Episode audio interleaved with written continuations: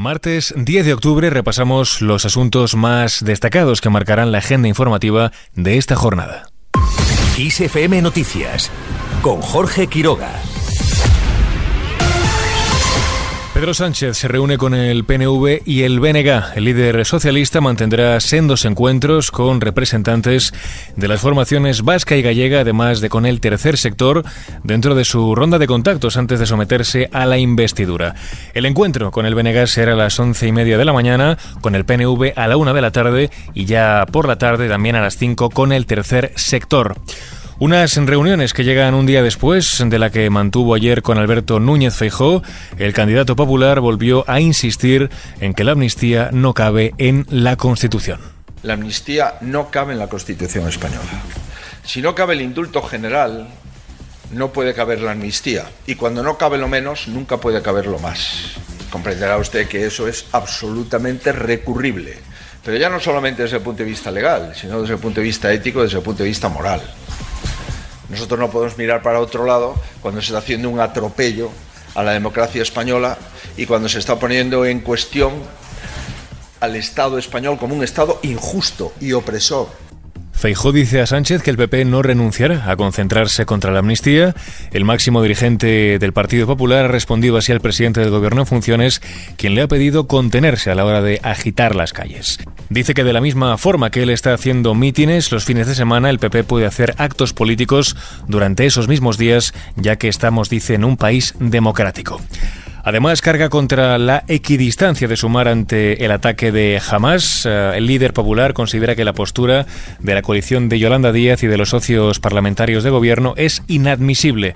Advierten de que no se puede mezclar un conflicto de hace décadas con actos terroristas que conllevan muerte y secuestros de ciudadanos absolutamente inocentes.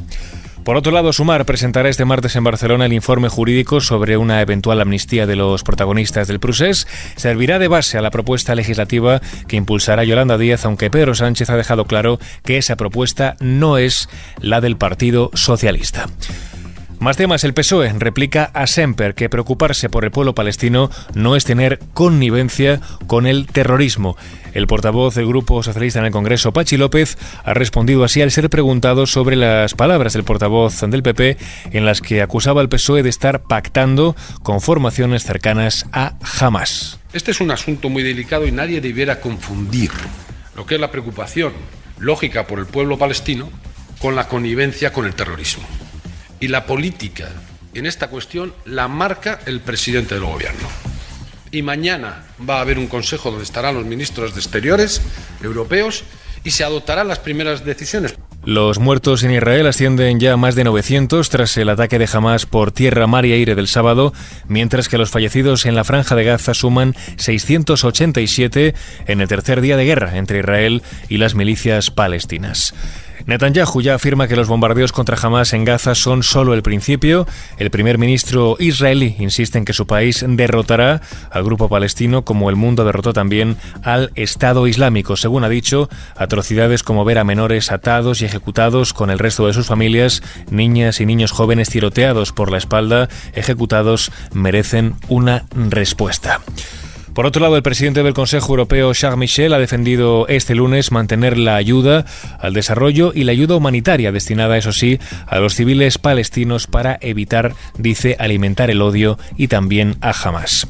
Desde España, la embajadora de Israel realizaba ayer el siguiente análisis sobre el conflicto. Hemos visto cosas que antes conocimos eh, solamente con eh, ISIS no creo que esta gente eh, represente para nada al pueblo palestino. Estamos en guerra, sin duda, pero el objetivo es, primero que nada, que regresen todos los secuestrados en, eh, en buena salud, porque no sabemos, como dije, exactamente cuánta gente está secuestrada y está en manos de Hamas o de Jihad Islámico. Escuchábamos las declaraciones de Rodica Radian Gordon, quien ha alertado de que los secuestrados son tanto bebés como adolescentes, mujeres, ancianos, familias enteras. Dice que son completamente inocentes. Al margen de este asunto, el ex seleccionador de fútbol femenino Jorge Vilda y el director de marketing de la federación, Rubén Rivera, se sientan este martes frente al juez de la Audiencia Nacional. Declaran como investigados por las coacciones a las que habría sido sometida Jenny Hermoso para justificar el beso que le dio Luis Rubiales en la final del Mundial de Fútbol.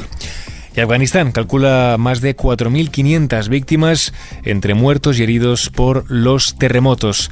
El último balance de fallecidos del gobierno de facto de los talibanes se cifra en 2.400 y desde el Ejecutivo piden ayuda para esta gran emergencia.